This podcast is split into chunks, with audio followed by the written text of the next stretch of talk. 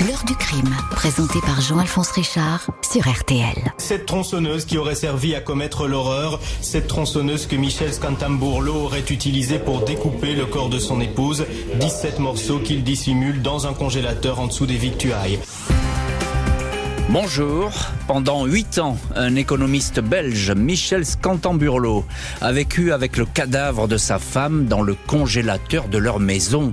Un corps découpé à la tronçonneuse en 17 morceaux. Un mari qui faisait croire à tout le monde que son épouse avait disparu du jour au lendemain sans donner de nouvelles. Il a fallu du temps pour que l'enquête s'intéresse à cette disparition inexpliquée. Enquête qui va peu à peu révéler un tout autre visage de l'époux oisif et inoffensif, d'un homme maladivement porté sur les femmes, obsédé par le sexe et l'argent facile, au point de se métamorphoser en empoisonneur, puis en un froid et méthodique dépeceur. Mais que s'est-il vraiment passé derrière les murs de cette maison de Scarbeck? Quel déclic a provoqué ce carnage à huis clos? Question posée aujourd'hui à nos invités. L'heure du crime, présenté par Jean-Alphonse Richard sur RTL. Dans l'heure du crime aujourd'hui, l'affaire Michel Scantamburlo. Le nom de cet économiste belge surgit pour la première fois dans le paysage judiciaire à l'été 1991 à la faveur de la disparition de son épouse, laquelle n'a plus reparu au domicile depuis plusieurs semaines. Jeudi 22 août 1991, Monique Van Goinsenhoven pousse la porte de la gendarmerie de Scarbeck, l'une des communes de la périphérie de Bruxelles. Monique vient signaler la disparition de sa sœur Francine, 40 ans. Elle n'a plus de nouvelles depuis presque deux mois. Elle est inquiète, même si ces derniers temps, les deux sœurs ne se parlent plus vraiment, plus ou moins fâchées à cause d'une histoire d'héritage. Monique a téléphoné au mari de sa sœur, Michel Scantamburlo, mais ce dernier est resté évasif. Il ignore où est partie Francine, il n'a plus de nouvelles depuis le mois de juin, mais il ne semble pas très inquiet. Monique assure que sa sœur n'est ni dépressive ni suicidaire. C'est une catholique, convaincue, qui n'aurait jamais eu l'idée de mettre fin à ses jours. Selon elle, Francine a pu disparaître pour trois raisons. Soit volontairement pour fuir les ennuis à cause de ce sacré héritage, soit elle a fait une mauvaise rencontre, elle a été agressée, ou alors elle a décidé de s'éloigner de ce mari qui lui mène une vie infernale. Il serait violent, recevrait des maîtresses dans la maison du 14 rue Henri Staquet à Scarbeck. Les amis de la disparue vont ensuite se succéder pour décrire une femme dont l'état de santé n'a cessé de se détériorer. Les derniers temps, elle ne pesait qu'une trentaine de kilos pour en mettre 55. Toutes ses amies insistent sur le mari, Scantamburlo, qui ne semble pas vraiment s'émouvoir de cette disparition.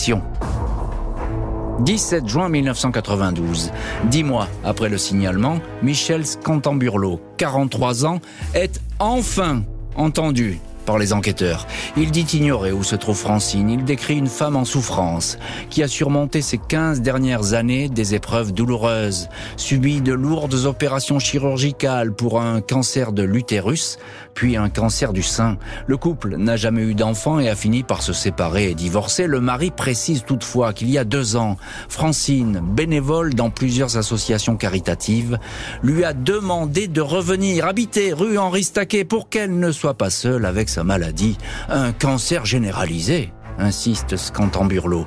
L'époux est formel. Il a parlé pour la dernière fois à Francine au téléphone le 18 juin 91 vers 18h30.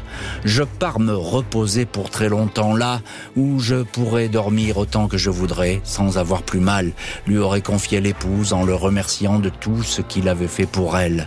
Demain, il y aura un an que je n'ai plus de nouvelles, ajoute le mari, pensif et pleurait. S'il n'a pas signalé lui-même la disparition à l'époque, c'est qu'il savait que Monique, la sœur, allait le faire. On le croit. Novembre 1993, le juge rend une ordonnance de non-lieu. Un peu plus d'un an après le non-lieu, Monique Van Goitsenhoven recontacte les gendarmes. Elle vient de s'apercevoir qu'un mois seulement après la disparition de sa sœur, Scantamburlo a donné ordre à la banque de vendre 55 titres appartenant à son épouse pour un montant de plus de 4 millions de francs belges, une partie de l'héritage paternel. Il a empoché cette somme. Des témoins sont alors réentendus. Tous répètent que Francine ne serait jamais partie sans donner de nouvelles. Elle n'aurait jamais abandonné son caniche qu'elle adorait, un caniche baptisé Moustache. Un de ses témoins précise que le 19 juin 91 au soir, Francine, qui aurait disparu la veille, était bien présente à une réunion de l'association caritative Coup de main. Elle allait très bien, toujours vivante donc, alors que son mari disait qu'elle était partie la veille, le 18 juin. L'argent et les femmes, une maîtresse va apparaître dans le décor et changer la donne. Les enquêteurs bruxellois font défiler les témoins. Nicole, l'une des meilleures amies de la disparue, affirme que Scantamburlo frappait sa femme et que celle-ci avait peur de lui. Elle raconte que Francine lui a un jour présenté une enveloppe avec une poudre blanche à l'intérieur de la mort. Elle soupçonnait son mari de lui en faire consommer. L'épouse avait aussi découvert dans la trousse de toilette de son mari une petite fiole en verre avec un liquide. Elle disait l'avoir surpris en train de verser quelques gouttes dans sa tasse de tisane. Francine disait être victime de malaise quand son époux était au domicile. Les vérifications financières indiquent que un an avant la disparition, le mari a contracté un prêt, 200 000 francs belges, avec une certaine Marie-Christine, une entraîneuse de cabaret dont il était tombé amoureux. Il était endetté jusqu'au cou. Il a été menacé de saisie juste avant que Francine disparaisse. Et une fois sa femme disparue, il a honoré régulièrement ses paiements. La maîtresse, Marie-Christine, reconnaît avoir profité de l'argent de Scantamburlo. Il lui avait même avancé une très grosse somme, 750 000 francs belges, pour la reprise d'un bar, le Caméléon, de l'argent ponctionné sur le compte de l'épouse absente. 2 juillet 1998, Michel Scantamburlo est entendu par les enquêteurs. Il est toujours sans nouvelles de Francine, avec qui il assure avoir toujours eu de bonnes relations. Comme frère et sœur, dit-il. Il raconte que la santé de son épouse déclinait. Elle avait selon lui remplacé tous ses traitements par des herbes, des décoctions, des infusions. Scantamburlo ne nie pas les grosses sommes prêtées à sa maîtresse, mais il affirme n'avoir rien volé rien détourné. Il explique avoir reçu cet argent du père de Francine en personne, juste avant de mourir. Il me considérait comme son fils, dit-il. Les enquêteurs sont sceptiques. Le fait est, le fait est qu'après la disparition, le suspect n'a cessé de profiter de l'argent de l'épouse. Un an plus tard, 7 juillet 99, Michel Scantamburlo est à nouveau entendu. Il répète n'être pour rien dans la disparition, mais cette fois, il admet des détournements car il avait besoin d'argent. Il jure qu'il allait rembourser Francine. 8 juillet, le juge avertit le mari que sa maison va être perquisitionnée de fond en comble. Le même jour, Scantamburlo téléphone en larmes à un policier. J'ai tué ma femme. Elle est dans le congélateur, à la cave. Les policiers avaient déjà visité la maison. Sans résultat, cette fois, il fouille le congélateur, à moins 21 degrés, sous des paquets de victuailles, viande, légumes, frites congelées, six sacs pris dans la glace. Deux mains, deux avant-bras dans le premier, deux pieds, un fémur, un tibia dans le second. La tête de Francine est dans le cinquième sac, le tronc dans le sixième. Aucune partie du corps ne manque. L'épouse a été découpée avec une tronçonneuse restée sur place et qui n'a même pas été nettoyée.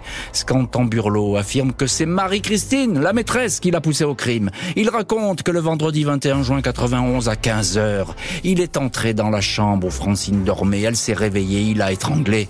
Il affirme que Marie-Christine était là. Elle tenait les pieds de l'épouse pour l'empêcher de bouger. Ils ont descendu le cadavre à la cave. Les amants ont bu une bière, dit-il. Puis ils ont pris un bain. Ils ont fait l'amour sur le lit de Francine après avoir retourné le matelas.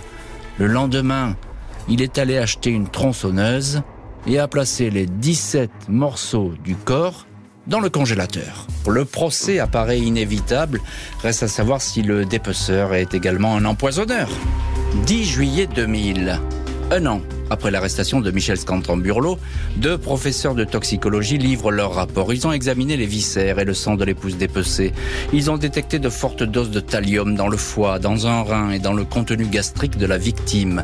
Les experts estiment que ces sels de thallium solubles dans l'eau, composant de la morora, ont pu être ingérés en faible quantité pendant des jours et des jours. Les médecins évoquent une intoxication chronique causant des douleurs sévères, de la fatigue, des vomissements, des troubles de quoi dégrader davantage l'organisme malade de Francine. Son état de santé s'était fortement détérioré avant la disparition.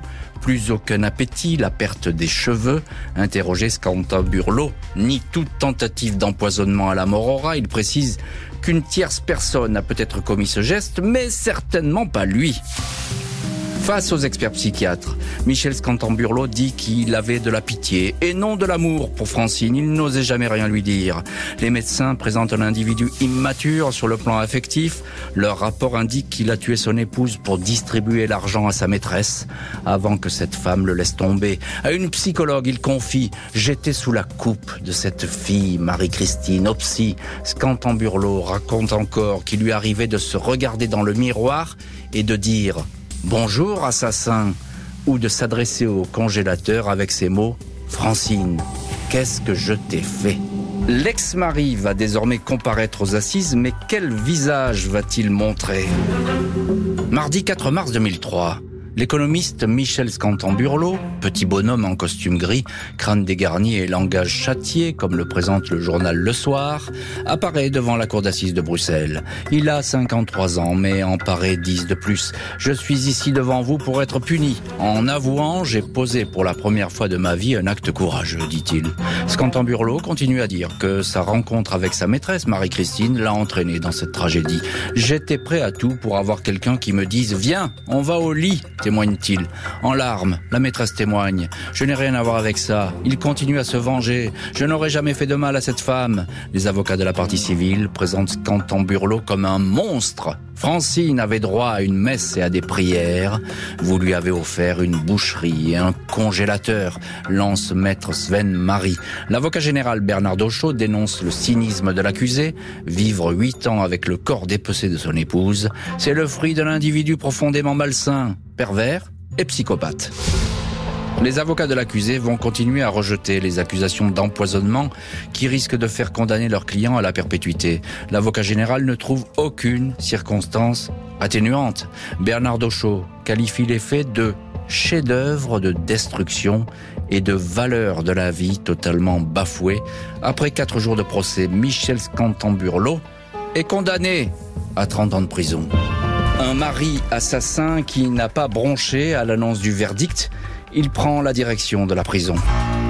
Lors de son procès, Michel Scantamburlo, qualifié de cynique par la partie civile, a attendu le dernier jour pour formuler des regrets. Pardon, Francine, il faut que tu m'aides à changer, quel que soit l'endroit où tu es maintenant.